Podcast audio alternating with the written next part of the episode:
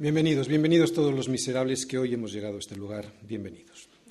La mayoría de la gente no quiere llegar a los pies de Cristo y cuando no quieren llegar, una de las primeras cosas que nos dicen en cuanto tienen ocasión es que la Iglesia está llena de hipócritas, que la Iglesia está llena de gente que aparenta algo que realmente no es, pero no conocen la Iglesia. Porque lo que no saben o lo que no quieren saber, mejor dicho, es que no aparentamos nada. Lo que ven, unos miserables, eso es lo que somos. Y es que no venimos a la Iglesia porque somos perfectos, venimos a la Iglesia porque aunque Cristo nos dio vida, estamos enfermos y necesitamos ser sanados de todas nuestras enfermedades. Dice Pablo que Cristo nos dio vida cuando estábamos muertos en nuestros delitos y pecados en los cuales anduvimos en otro tiempo siguiendo la corriente de este mundo. Cristo nos dio vida, por eso ahora vemos lo que antes no veíamos, que solo los enfermos son los que necesitan de médico. Los muertos, los muertos no. Jesús se lo dijo a los escribas y fariseos de esta manera. Los que están sanos no tienen necesidad de médico, sino los enfermos. No he, venido a llamar justos, sino a pecadores al arrepentimiento. En mi, en mi, opinión, creo que es bastante evidente que Jesús estaba siendo irónico, muy irónico, al llamar a los escribas y fariseos justos y sanos. Jesús está dejando muy claro con esta especie de refrán entre el médico y los enfermos que la invitación a la salvación que Él ofrece, que la salvación que la Iglesia como cuerpo de Cristo invita a todo el mundo, no es para los que se consideran justos, o sea, los que se consideran dignos en sí mismos y sin necesidad de ser salvados, sino que es la salvación para los indignos, para los enfermos, para los que estamos en gran necesidad y lo reconocemos. Porque los que están sanos no tienen necesidad de médico, sino los enfermos. Es por eso que Jesús no ha venido a llamar a justos, sino a pecadores, y los ha venido a llamar al arrepentimiento. Y eso es lo que hoy hemos venido a hacer aquí, a escuchar la palabra, para al ver quién es Dios y quién somos nosotros, arrepentirnos. Arrepentirnos de nuestros pecados no apavonearnos de nuestra justicia. Ningún cristiano, a no ser que se haya convertido en un escriba o en un fariseo, presume de ser justo. Entre otros motivos, porque nuestra justicia, esa que tenemos y que nos hace salvos de la ira de Dios, no es nuestra, sino que nos ha sido imputada por el Padre al haber creído en su Hijo y en su sacrificio en la cruz.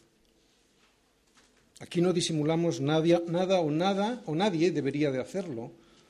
Aquí todos nos mostramos tal cual somos pecadores necesitamos, necesitados del único médico que nos puede salvar, que nos puede traer la salvación eterna.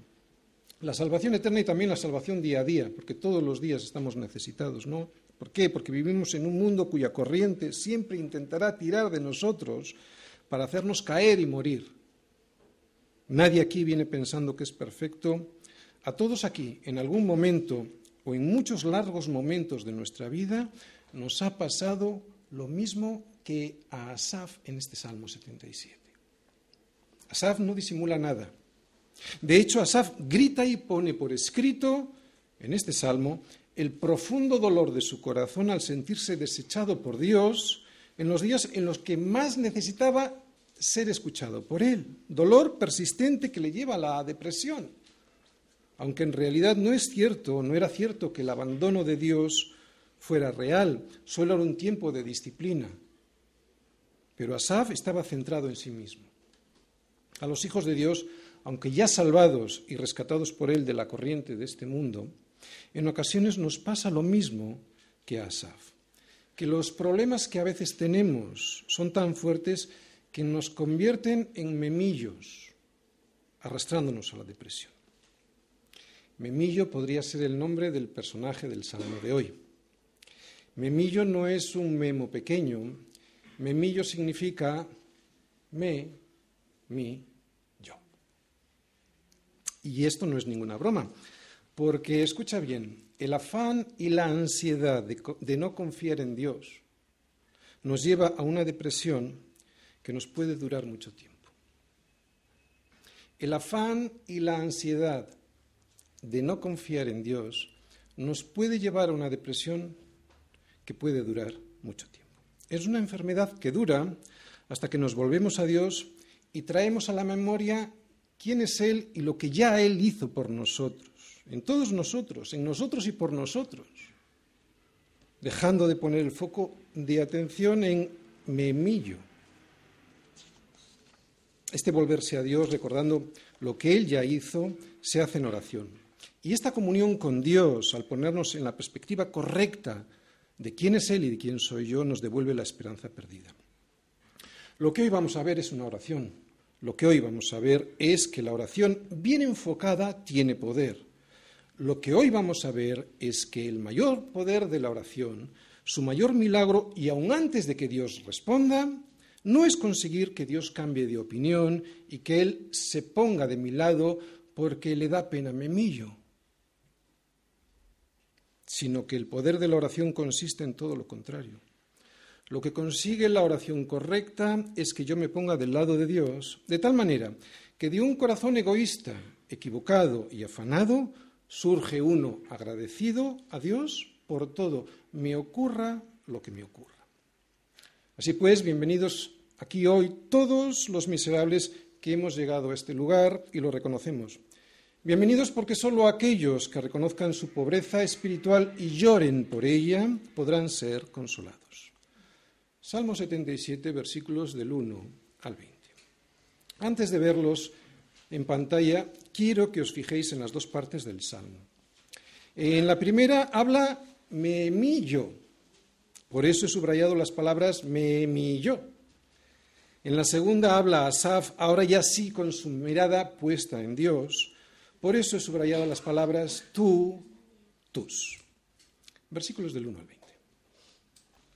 Con mi voz clamé a Dios, a Dios clamé y Él me escuchará. Al Señor busqué en el día de mi angustia. Alzaba a Él mis manos de noche, sin descanso, mi alma rehusaba consuelo me acordaba de Dios y me conmovía, me quejaba y desmayaba mi espíritu. Selah. No me dejabas pegar los ojos, estaba yo quebrantado y no hablaba. Consideraba los días desde el principio, los años de los siglos. Me acordaba de mis cánticos de noche, meditaba en mi corazón y mi espíritu inquiría. Y a partir de aquí hay una serie de preguntas correctas que hacen que el desorientado corazón de Asaf se enfoque. Versículo 7. ¿Desechará el Señor para siempre y no volverá más a sernos propicio? ¿Ha cesado para siempre su misericordia? ¿Se ha acabado perpetuamente su promesa? ¿Ha olvidado Dios el tener misericordia? ¿Ha encerrado con ira sus piedades? Selah. Y es a partir de aquí, después de estas preguntas retóricas, cuando se inicia la transformación del corazón de Asaf al darse cuenta que estaba centrado en sí mismo. Versículo 10. Dije, enfermedad mía es esta. Traeré pues a la memoria los años de la diestra del Altísimo. Y aquí viene la recuperación. Me acordaré de las obras de Ja. Sí, haré yo memoria de tus maravillas antiguas. Meditaré en todas tus obras y hablaré de tus hechos. Oh Dios, santo es tu camino ¿Qué Dios es grande como nuestro Dios? Tú eres el Dios que hace maravillas. Hiciste notorio en los pueblos tu poder. Con tu brazo redimiste a tu pueblo, a los hijos de Jacob y de José. Selah. Te vieron las aguas, oh Dios, las aguas te vieron y temieron. Los abismos también se estremecieron, las nubes echaron inundaciones de aguas, tronaron los cielos y discurrieron tus rayos. La voz de tu trueno estaba en el torbellino, tus relámpagos alumbraron el mundo, se estremeció y tembló la tierra. En el, mar fue tu camino y tus sendas en las muchas aguas, y tus pisadas no fueron conocidas. Condujiste a tu pueblo como ovejas por mano de Moisés y de Aarón. Saliendo de la depresión, y aunque todavía no vea la luz, Salmos 77. A diferencia de esos falsos profetas, de esos supuestos maestros que se ven en algunos programas de la televisión americana o por Internet, de esos engañadores que siempre te prometen prosperidad en todo y que dicen que nunca deberías de tener problemas en la salud o en la economía o en las relaciones personales, por supuesto, previo pago de la tasa correspondiente a su ministerio, entre comillas, en la Biblia no vemos semejantes engaños por parte de Dios. Es cierto que Dios quiere bendecirnos, pero esa bendición siempre lleva aparejado el propósito de formar algo de su carácter en nuestras vidas. Y es precisamente por eso por lo que a veces las bendiciones de Dios vienen en forma de tribulación, para poder forjar un carácter como el de Cristo en nosotros. Además, la Biblia nos habla de la vida real y la vida real es una, es una vida vivida en un mundo que está caído. Por eso la Biblia nos presenta a personas como Asaf, personas con problemas reales, aunque son creyentes. Personas que luchan contra la depresión y contra la desesperanza, porque los problemas que les rodean a veces son tan grandes que parece que finalmente les van a hundir. No vamos a hablar hoy de enfermedades psiquiátricas que tienen su sitio en la consulta médica de un, especialista profesional. Lo que hoy vamos a ver es alguien con el alma enferma, vamos a ver a una persona deprimida. La depresión surge por el afán o la ansiedad de unos problemas difíciles y no resueltos y que a veces Dios permite en nuestras vidas, pero siempre lo hace con un propósito que es bueno. Es curioso observar a Pablo en una situación que no pudo haberle llevado, o mejor dicho, que pudo haberle llevado si se hubiera dejado a una depresión muy profunda, ¿no? Y enfadarse con el Señor, no. Seguramente que todos acordáis cuando él, llevando el Evangelio a la ciudad de Listra, fue apedreado. Pablo, como digo, podría haberse compadecido de sí mismo, convirtiéndose en un memillo, pero hizo todo lo contrario. Volvió a esa ciudad y se enfrentó a la realidad, no huyendo de ella. ¿no? Que es uno de los problemas de la depresión, huir de la realidad. ¿Qué hizo? Confirmar los ánimos de los discípulos, exhortándoles a que permaneciesen en la fe y diciéndoles es necesario que a través de muchas tribulaciones entremos en el reino de Dios. ¿Dice Pablo que es necesario entrar al reino de Dios a través de las tribulaciones? No, no lo dice. Dice que es necesario entrar al reino de Dios a través de muchas tribulaciones. Y es que el propósito de Dios con las pruebas, con las muchas pruebas que a veces nos ocurren en la vida, es forjar un carácter fuerte, pero siempre basado en la fe, o sea, en la dependencia de Dios y nunca en una lucha independiente de Él. Por eso, versículo 1, con mi voz clamé a Dios, a Dios clamé y Él me escuchará. Bien, Asaf no empieza mal, si os fijáis. ¿Por qué? Porque la clave del triunfo del creyente en cualquier circunstancia adversa es, se basa en la dependencia de Dios y en la confianza en que Él me escuchará. En este versículo está la clave de su triunfo. En este versículo está la confianza de que Él, Dios, va a escuchar a Asaf. El problema de Asaf es que está deprimido. Pero incluso en la oscuridad de su depresión, Asaf se acordaba de Dios. Y esta es una primera enseñanza para nosotros. Lo vuelvo a repetir, incluso en la oscuridad de su depresión, Asaf confiaba y se acordaba de Dios. Y esta es la primera enseñanza, pues, ¿no? Que Él nos va a escuchar. Él nos va a escuchar, aunque no escuchemos nosotros su respuesta todavía. Que aunque pensemos que Él no nos va a escuchar o responder debido a nuestra depresión, sí podemos clamar a Dios. Claro que podemos y debemos. Versículos 2 y 3.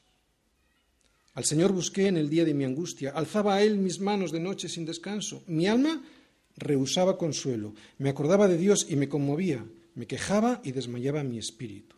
Sela. Bien, lo bueno de Asaf es que a pesar de su problema de depresión, su problema de memillo, buscó al Señor en el día de la angustia y además lo hizo sin descanso.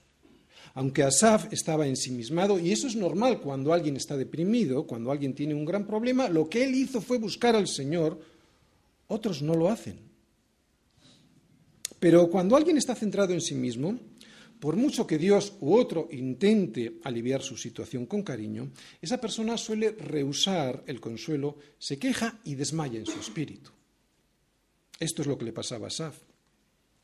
Lo que no sé es si esto le sucedía porque no escuchaba al Señor, no, porque solo se oía a sí mismo debido a su gran problema y a su gran dolor, o simplemente porque hay momentos en los que Dios no nos responde, no da respuestas a nuestras preguntas.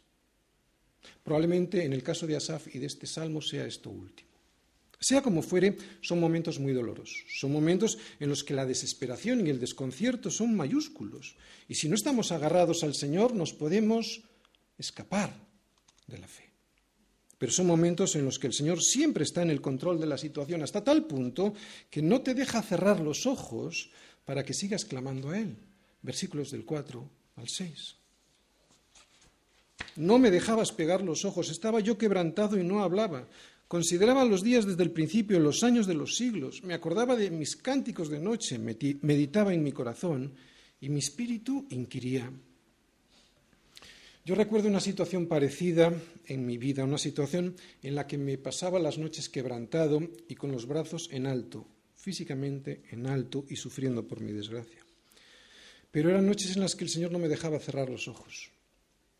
¿Para qué? Para que meditara en mi corazón y para que mi espíritu le buscase y llegase a una conclusión. Y en mi caso la conclusión fue esta. Estás, estás así debido a tu pecado. Sal de ahí y arrepiéntete.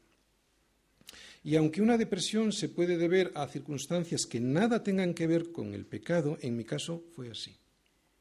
Y si nos fijamos luego en el versículo 7, a Asaf puede pasarle igual porque parece que está hablando en nombre del pueblo, ¿no? en el nombre del pueblo desobediente. Cuando dice que el Señor, en el versículo 7, no les volverá a ser propicio, lo dice en plural, como asumiendo que todo el pueblo ha pecado contra Dios. Así que esta falta de respuesta de Dios, este silencio de Dios podría ser debido a un pecado del pueblo.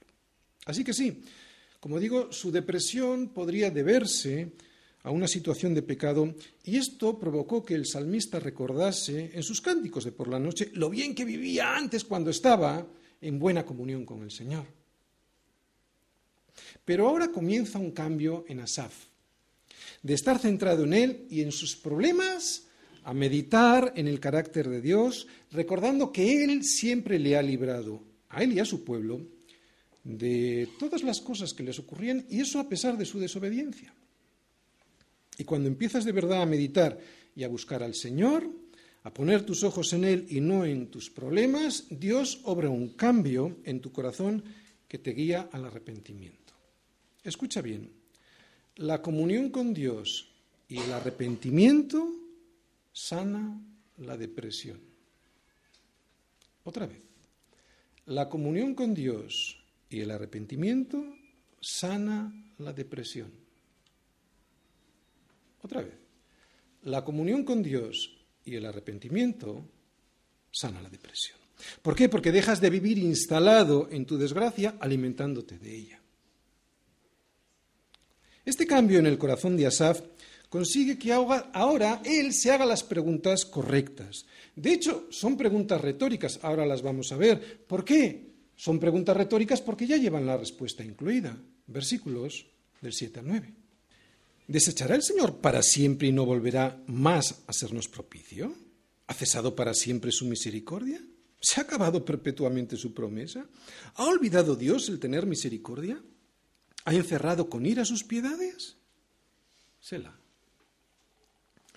El afán y la ansiedad es la manifestación exterior de mi inseguridad interior en Dios.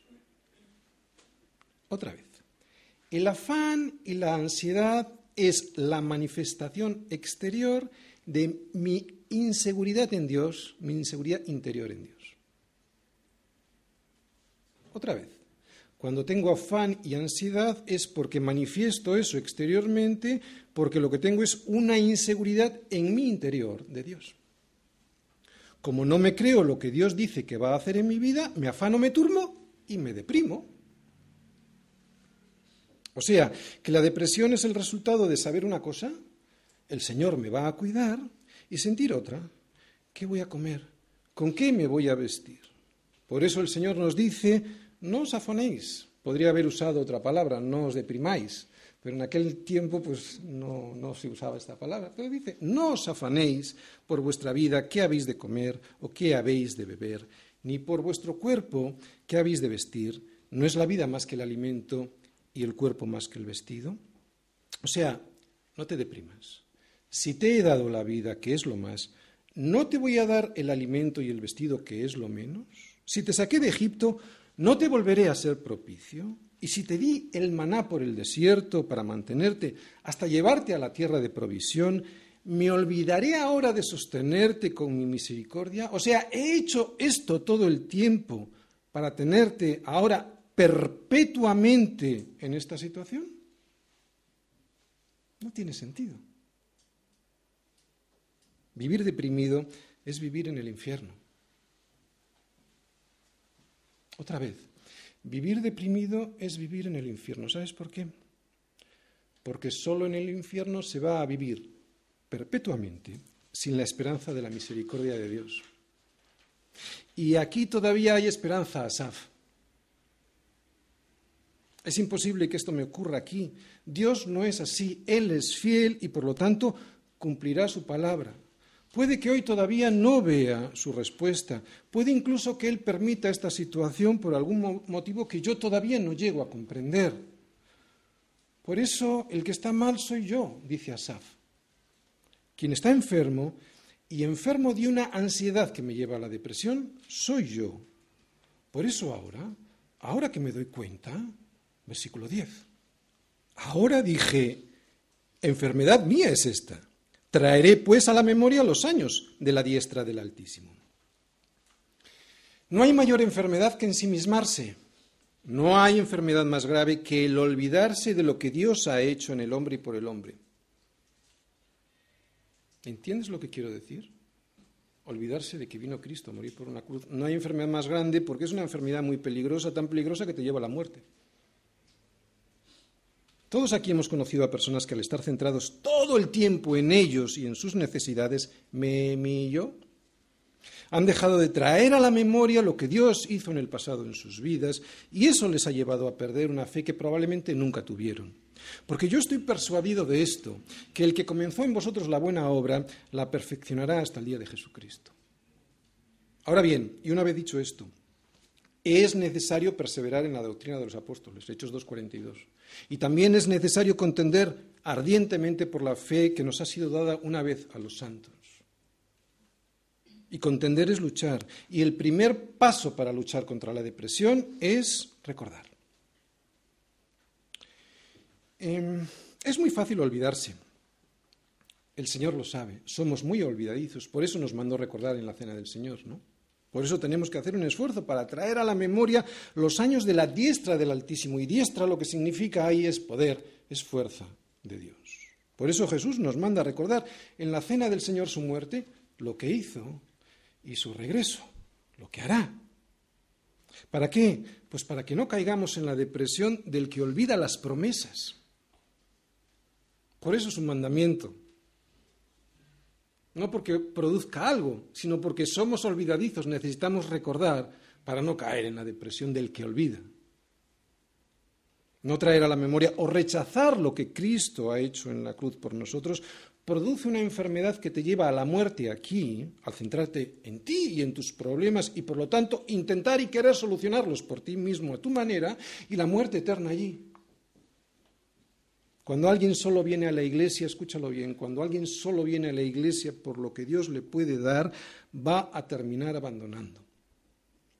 Porque llegarán días memillos, días memillos, en los que al pensar que Dios ha desaparecido de mi vida, pues terminará uno cometiendo el error de intentar solucionar los problemas a su manera, en sus fuerzas. Y esta enfermedad de creerse independiente de Dios y no necesitado de su ayuda es una enfermedad mortal. Por eso versículos 11 y 12.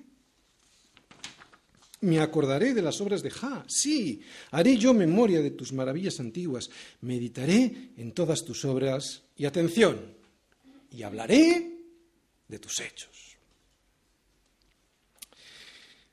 Pero para salir de la depresión de pensar algo sobre Dios que mi mente sabe que no es cierto, otra vez, para salir de la depresión de pensar algo sobre Dios que mi mente sabe que no es cierto, no solo necesito acordarme, es la primera palabra que os he subrayado, no solo necesito acordarme de las obras que Él ha hecho y ya está, necesito además, segunda palabra, meditar en ellas y sobre todo, sobre todo, sobre todo, tercera palabra, hablarlas, comentarlas conmigo mismo y sobre todo con otros. Y esto último hace una gran diferencia. Porque si solo recuerdo quién es Dios y lo que hace, no me va a aportar mucho a mi espíritu, solo a mi mente. De hecho, al principio Asaf, y si os acordáis ya en el versículo 3, se había acordado de Dios. Decía el versículo 3, me acordaba de Dios y me conmovía, me quejaba y desmayaba. Mi espíritu, incluso en el versículo 6, dice que meditaba en su corazón, pero parece ser que eso no le bastaba porque eso le hacía estar callado. En el versículo 4 dice, quebrantado estaba yo y no hablaba. ¿Os dais cuenta?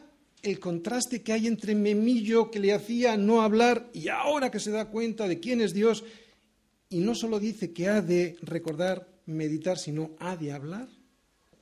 Es bueno acordarme, es bueno meditar, pero siempre y no solo en momentos de depresión, yo también tengo que hablar de sus hechos conmigo mismo o con mis hermanos. Es bueno hacerlo en cualquier situación, pero sobre todo es bueno hacerlo en momentos de depresión porque me va a ayudar a salir de ella.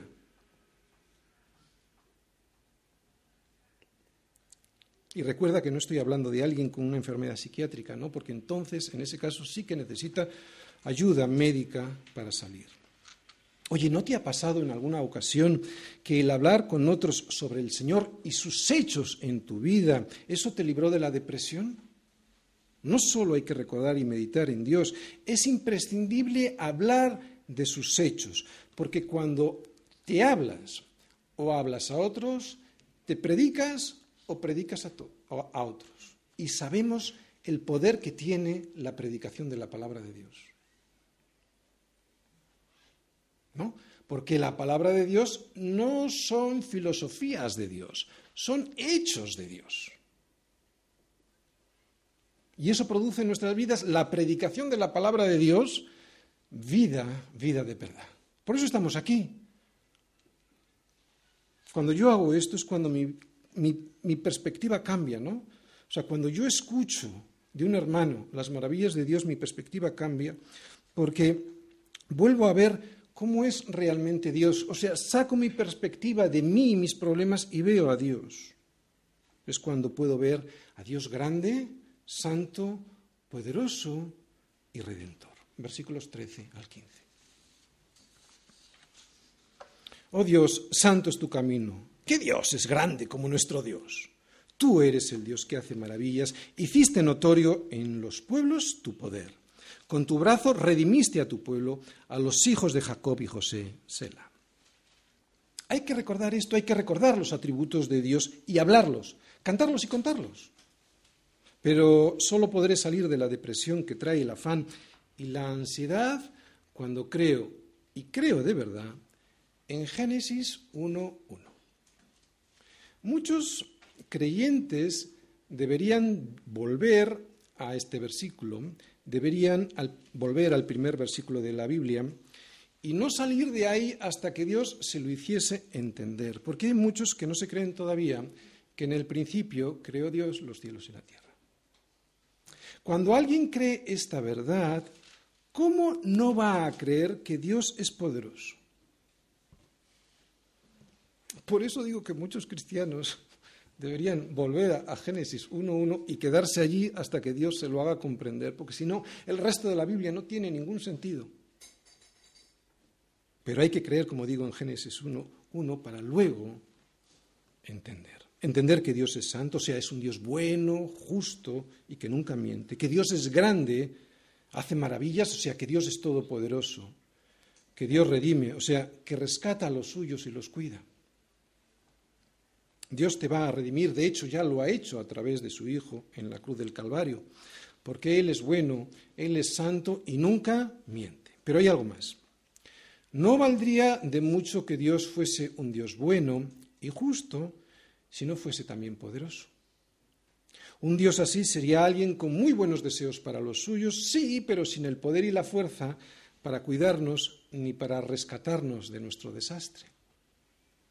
Dios lo ha creado todo. porque Él tiene poder para hacerlo. ¿Cómo no le va a dar mantenimiento a su creación? ¿Cómo no le va a dar mantenimiento especialmente a aquellos que son la cumbre de su creación, que somos tú y yo? ¿Te das cuenta de lo necesaria que es la predicación?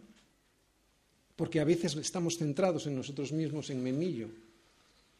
Y la predicación, ¿qué es lo que hace? Nos centra en quién es Él. ¿Te das cuenta de lo necesaria que es la comunión unos con otros para poder compartir sus hechos poderosos con otros hermanos? Porque esto te ayudará a salir de la depresión.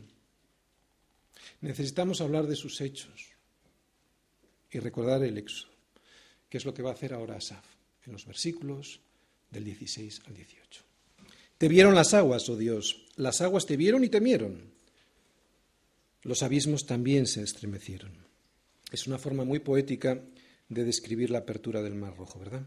Versículo 17. Las nubes echaron inundaciones de aguas, tronaron los cielos y discurrieron tus rayos. La voz de tu trueno estaba en el torbellino. Tus relámpagos alumbraron el mundo. Se estremeció y tembló la tierra. Bien, ¿por qué digo que es necesario volver a recordar el éxodo? Bueno, porque muchas veces estamos tan lejos de Dios que es necesario regresar a Él. Pero atención, el éxodo no solo es la apertura del mar rojo con poder del Señor para así poder escapar de Egipto y ya está. El éxodo es algo más. Por eso lo que voy a decir ahora y que forma parte del éxodo es muy importante para poder salir de la depresión en la que a veces entramos al ver que la respuesta de Dios a nuestra situación no coincide con la nuestra. Yo pasé por una enfermedad muy larga, relativamente grave, pero muy invalidante, que derivó en una depresión encubierta. En mi paso por ese desierto tuve que emigrar de la autocompasión al agradecimiento a Dios por todo, incluyendo el agradecimiento a Dios por mi enfermedad. Siempre supe que Dios estaba conmigo, pero a mí no me bastaba. Yo no quería el acompañamiento de Dios, yo solo quería disfrutar de su liberación de Egipto. En el Éxodo Dios libró a su pueblo de los egipcios abriendo las aguas del Mar Rojo, sí, pero después de eso vinieron las dificultades. Y aún así Él les cuidó y les dio mantenimiento. Pero llegó un momento en que a ellos, como a mí, eso no nos gustaba. Ellos querían más y yo también. De hecho, ellos querían volverse para Egipto porque el sustento que Dios les proveía con el maná les aburría, no lo gustaban y hasta lo despreciaban. Por la misericordia de Dios, yo nunca quise volver a Egipto y no amenacé a Dios con hacerlo. Pero al igual que a ellos, a mí no me gustaba el maná. No me gustaba la forma en la que Dios me mantenía en el desierto. Debía haberme conformado con la salida de Egipto, el paso por el Mar Rojo y la promesa de la tierra prometida. Debía haberme conformado con el mayor regalo que un hombre puede recibir de Dios, el perdón de sus pecados y la imputación de su justicia, nada menos que de la justicia de Dios mismo. Debía haberme conformado con la cruz de Cristo. Pero la depresión consigue quitar, que quites tus ojos de la cruz y pedir más. ¿Por qué? Porque crees que necesitas más y no es verdad. Es bueno recordar el poder de Dios y el milagro de la separación del mar, pero también es necesario saber que después de eso siempre aparece un desierto en el que Dios nos promete sustento, defensa y compañía en las dificultades, pero no nos promete que va a hacer desaparecer el desierto. Y eso también es bueno recordarlo, porque hasta llegar a la tierra prometida, muchas veces el Señor nos, sostendrá con un maná que nos, que nos parecerá insuficiente e insípido. Y hasta pensaremos que nos merecemos otra cosa, como obedecimos a Dios cuando nos mandó salir de Egipto. Yo no sabía que cada año que pasaba en el desierto de su gracia, porque el desierto es una gracia, el desierto es un regalo de Dios. Digo que yo no sabía que cada año que pasaba en el desierto de su gracia era lo mejor que me podía pasar. Todavía no había aprendido lo más importante que necesitaba saber, que su sustento, fuera el que fuese, es suficiente, que ni necesito ni me, merezco más. Estuve mucho tiempo rechazando el maná, pero la misericordia de Dios y su fidelidad consistía en que me lo seguía sirviendo hasta que comprendí que si Dios me lo seguía enviando, es que eso era lo mejor para mí. Fue entonces cuando empezó a ocurrir el milagro del que le habla Pablo a Timoteo, que gran ganancia es la piedad acompañada de contentamiento. El milagro del contentamiento. El milagro de no preguntarme siempre a mí y al Señor, ¿por qué a mí? Yo quiero como aquel, ¿no? Que en palabras de Pedro sería algo así, palabras de Pedro a Jesús sería algo así como, ¿y qué de este? ¿Y qué le dijo Jesús? Si quiero que Él quede hasta que yo venga, ¿qué a ti? Sígueme tú. Engañaría a todos si dijera que hoy el maná me parece rico, pero ya no me quejo y tampoco amargo a los demás con mi queja. Y eso es un misterio. Un misterio como misterio fueron los caminos de Dios para llevarme hasta ahí. Versículo 19. En el mar fue tu camino, y tus sendas en las muchas aguas, y tus pisadas no fueron conocidas. Es un versículo extraño, pero lo que yo creo que quiere decir de una manera poética es que los caminos del Señor son inescrutables, como inescrutables son las sendas que dejan los barcos en el mar. Hay que seguir muy de cerca un barco para saber por dónde va, porque si no, la estela que deja en el mar se borra. Hay que seguir muy de cerca al Señor, porque si no, al igual que una estela del barco en el mar, sus pisadas no serán desconocidas. Aún así, y aparte de que su voluntad concreta para nuestra vida puede ser conocida en algunas, si, él es si tiene su voluntad, si Él es su voluntad, que, que conozcamos ciertas cosas concretas para nuestra vida, esto lo va a hacer, pero aparte de esto, ninguno podemos conocer sus caminos, porque como dice el salmista, es como si Dios caminase por el mar y sus pisadas no dejaran huella el por qué el Señor permite en ocasiones una dura enfermedad o la depresión en sus hijos, o cómo Dios me sostiene en la tribulación sin desfallecer, es casi siempre un misterio que no es posible conocer. Pero si escuchas hoy su voz, no endurezcas tu corazón y síguele. Versículo 19. Perdón, versículo 20. Condujiste a tu pueblo como ovejas por la mano de Moisés y de Aarón.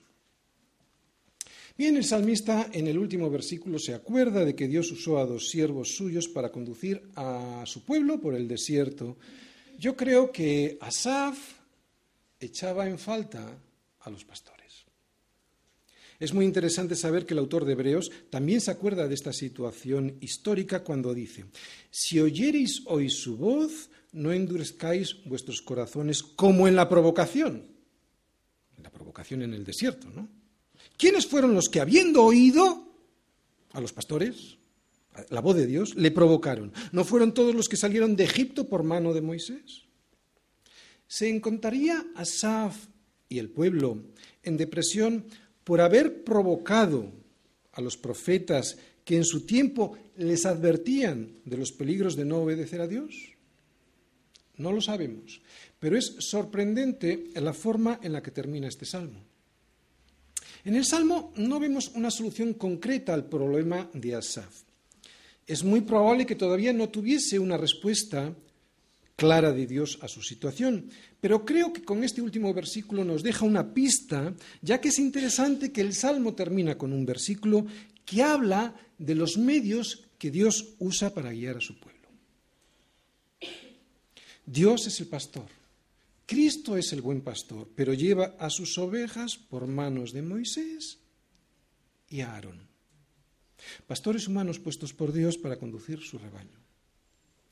Creo que esta es una enseñanza, la enseñanza final de este salmo, en el que aunque no se ve que el problema de Asaf está totalmente solucionado, sí que deja un mensaje de cómo se debe de viajar por este desierto, por el camino que es desierto, de cómo llevar mejor por este desierto las tribulaciones que Dios permite en nuestras vidas. ¿Cómo es? Como iglesia, como congregación y con pastores que la guíen a través de la palabra de Dios. Creo que es como la solución entre líneas a la depresión. Por eso decía, y hablaré. ¿Y qué mejor que con tus hermanos para hablar de las obras de Dios? ¿no? Ni en este salmo ni en toda la Biblia se ve otra forma de caminar tras el Señor por el desierto de este mundo que como ovejas por manos de un Moisés y de un Aarón. Termino. Este salmo es una oración una oración en comunión con Dios y aunque Saf está deprimido, la comunión con Dios le hace entender cuál es el origen de su problema, que estaba centrado en Él y no en Dios. La oración en comunión con el Señor no es para cambiar la mente de Dios. La oración bien enfocada en Dios lo que hace es cambiar mi corazón y lo cambia de un corazón quejicoso, insatisfecho y perezoso a un corazón agradecido, satisfecho y dispuesto a servir. Pero esto solo ocurre cuando me, cuando me doy cuenta que me he convertido en un memillo y estoy dispuesto a dejar de serlo. Por eso una buena pregunta que nos podríamos hacer al terminar nuestras oraciones al Señor sería esta. ¿Cómo he salido de mi entrevista con el Señor? ¿He salido como he entrado? ¿Ensimismado en mis problemas? ¿O con un corazón agradecido porque le he visto como Él es santo, grande, poderoso, con poder para sacarme de donde estoy, si es que es esa su voluntad. Salgo de su presencia dándole gracias por todo o quejándome de que todo lo que pasa no me lo merezco. Porque si es así, seguiré amargado, frustrado y deprimido, amargando, frustrando y deprimiendo a los demás. Necesito tener comunión con Él y entrar en su presencia agachado para poder ser levantado pero también necesito tener una iglesia.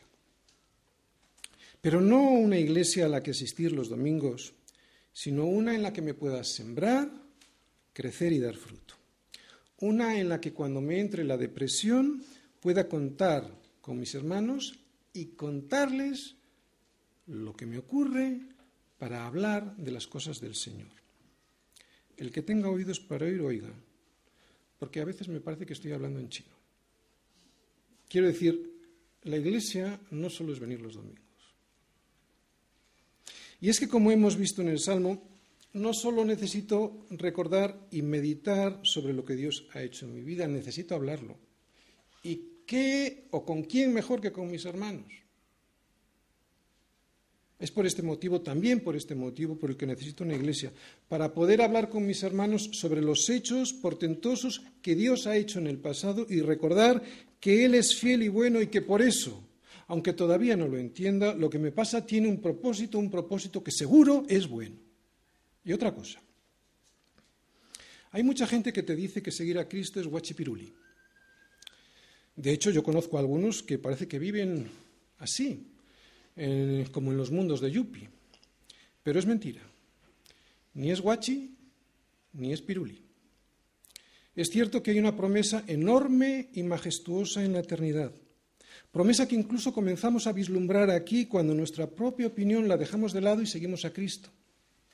Pero si seguir a Cristo no te ha costado nada, si seguir a Cristo es guachipiruli, entonces ni le has seguido ni lo estás haciendo. Y antes de terminar, quiero volver con los versículos del 7 al 9, porque son los versículos en los que veo a Cristo. Y en los salmos nos hemos propuesto ver al Señor en ellos. ¿Desechará el Señor para siempre y no volverá más a sernos propicios? ¿Ha cesado para siempre su misericordia? ¿Se ha acabado perpetuamente su promesa? ¿Ha olvidado Dios el tener misericordia? ¿Ha encerrado con ira sus piedades? Oye, ¿no es esto mismo lo que sentía Cristo sobre la cruz. Dios mío, Dios mío, ¿por qué me has desamparado? Esto sí que lo sintió Cristo de verdad en la cruz, porque de verdad Él cargó con nuestras culpas y con nuestros pecados. Y todo aquel que no se desprenda de sus pecados, entregándoselos a Jesús en la cruz del Calvario, sentirá la justicia de Dios sobre él, al igual que la sintió Cristo, y ya la misericordia de Dios no tendrá lugar. Dios mío, Dios mío, ¿por qué me has desamparado? Y es que era el momento de la justicia, ya no era el momento de la misericordia, aunque en algún sentido sí que era el, momento de la misericordia para mí. ¿Por qué? Porque el Padre, al descargar su santa ira sobre mis pecados que llevaba Cristo voluntariamente en la cruz por mí, hizo que yo ahora pueda decir, como decía Asaf de forma retórica, ¿desechará el Señor para siempre y no volverá a sernos propicio? ¿Ha cesado para siempre su misericordia? ¿Se ha acabado perpetuamente su promesa? ¿Ha olvidado Dios el tener misericordia? ¿Ha encerrado con ira sus piedades? Pues claro que no. Claro que no.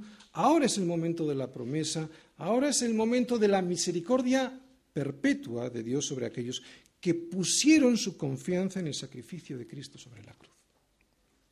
¿Ha olvidado Dios tener misericordia? No. De lo que Dios se ha olvidado, y además para siempre, es de mi desobediencia, porque mi desobediencia ya fue pagada y cobrada. ¡Wow! Y precisamente por eso, porque Él ya cargó con mis culpas, a mí sí que me llegará la misericordia y no encerrará para siempre sus piedades. Por eso nosotros ahora sí que podemos decir, con un mayor entendimiento del que Asaf tenía en el versículo 1, con mi, con mi voz clamé a Dios, a Dios clamé, y Él me escuchará. Y sin tener que llegar a deprimirme.